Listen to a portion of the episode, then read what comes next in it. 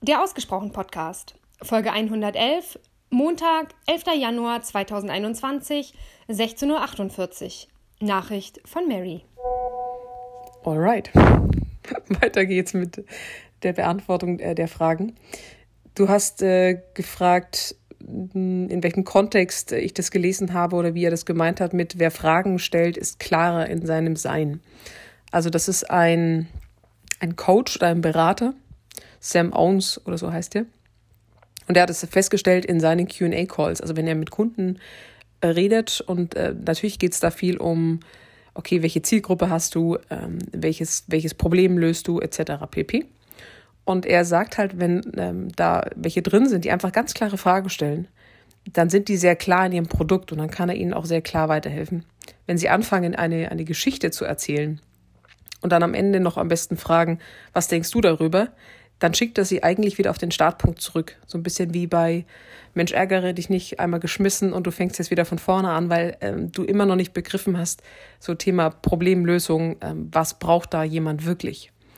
Und in dem Kontext finde ich das sehr, sehr treffend. Ähm, ich bin aber komplett auch bei dir, dass Storytelling von unschätzbarem Wert ist. Also wenn ich da an diverse Bücher denke, ne, so wie das Café am Rande der Welt und so.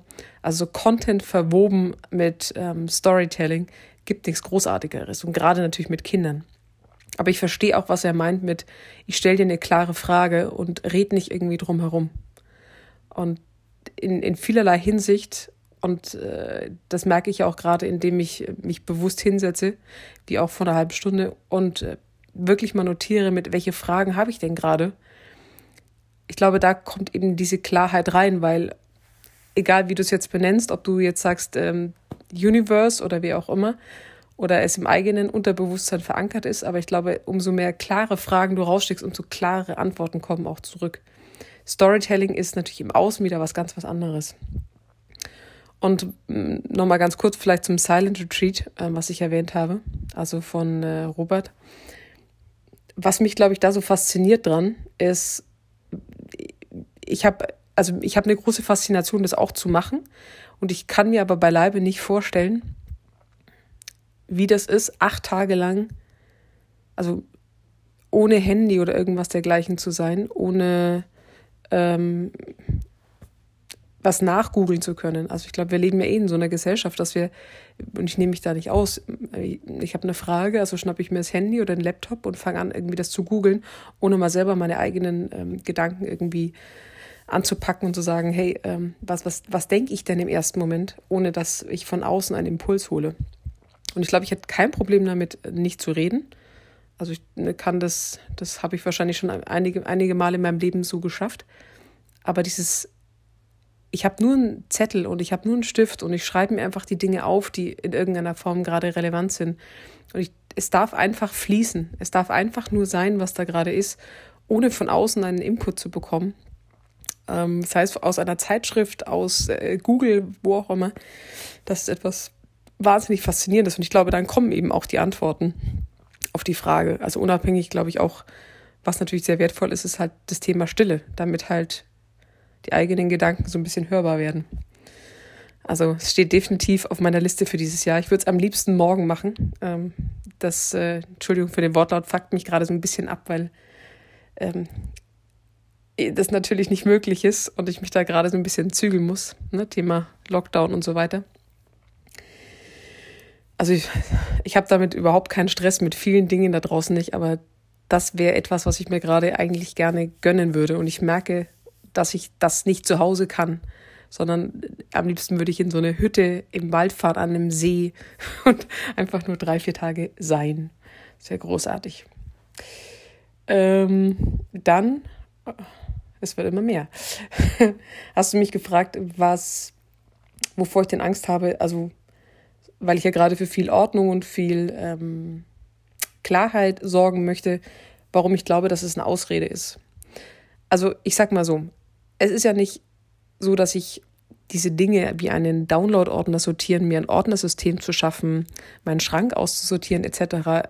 phänomenal toll finde. Und trotzdem ist es ja irgendwie gefühlt gerade eine Notwendigkeit, um eben klarer in eine Richtung zu blicken. Wovor ich allerdings Angst habe oder nicht immer so ganz differenzieren kann, je nach Tagesstimmung, mache ich jetzt wirklich gerade Ordnung und schaffe ich wirklich gerade Klarheit? Oder ist ähm, es eine Ausrede dafür, eben die wirklich wichtigen Fragen an, nicht angehen zu müssen, eben wie ähm, in der anderen Nachricht äh, schon erwähnt, so das Thema, okay, wo darf es businesstechnisch hingehen, viele Fragen über mich als Mensch, Persönlichkeit etc. Weil die natürlich noch anstrengender und unangenehmer sind. Und warum als Ausrede? Weil natürlich, wenn ich einen Schrank aussortiere oder für Ordnung sorge, geht natürlich Zeit ins Land. Und die Frage, die ich mir immer wieder stelle, ist, ist es jetzt eine Ausrede und investiere ich da Zeit, die ich anderweitig gerade nutzen könnte? Und im Moment, jetzt Status, jetzt gerade, bin ich der Meinung, all das ist notwendig, um diese Klarheit zu haben, um dann diese andere Frage überhaupt beantworten zu können. Aber ich merke auch, dass diese Gedanken immer wieder so ein bisschen ähm, switchen. Und nicht umsonst sagen ja viele Studenten, dass in ihrer Prüfungsphase die Wohnung so sauber war wie nie, weil es eine gelungene Ablenkung ist. Und da kann man dann auch sagen, ja, ja, putzen war notwendig. Die Küche war dreckig. Ob es dann wirklich so war, ist dann so ein bisschen die Frage. Naja, so, äh, ich glaube, jetzt habe ich alle Fragen soweit beantwortet. Eine Sache würde ich gerne noch hinten anschließen, auch wenn ich da in meiner vom Winde verwehten Nachricht ein bisschen mehr darüber erzählt habe. Aber es ist äh, noch ein ganz kurzes, knackiges Learning. Und zwar starke Worte für starke Persönlichkeiten. So meine eigene Überschrift, die ich dafür gefunden habe. Wir haben nämlich äh, gestern mit, ähm, oder eigentlich hat Sarah einen Zoom-Call gehabt und ich bin da kurz dazugekommen, weil ich sie zumindest auch so in Anführungsstrichen ein bisschen kannte. Und ähm, wir haben mir dann beide so ein, ein, Lob ausgesprochen, weil wir sie an einem anderen Zoom erlebt haben und es einfach großartig fanden, wie sie da reagiert hat und so. Und da kam so viel Liebe und Wertschätzung für dieses äh, Kompliment und für diese Worte zurück was äh, für mich ein sehr wertvoller Reminder war, weil ähm, wenn man sie jetzt kennenlernen würde, würde man sagen, wow, eine starke Persönlichkeit, die hat das gar nicht nötig.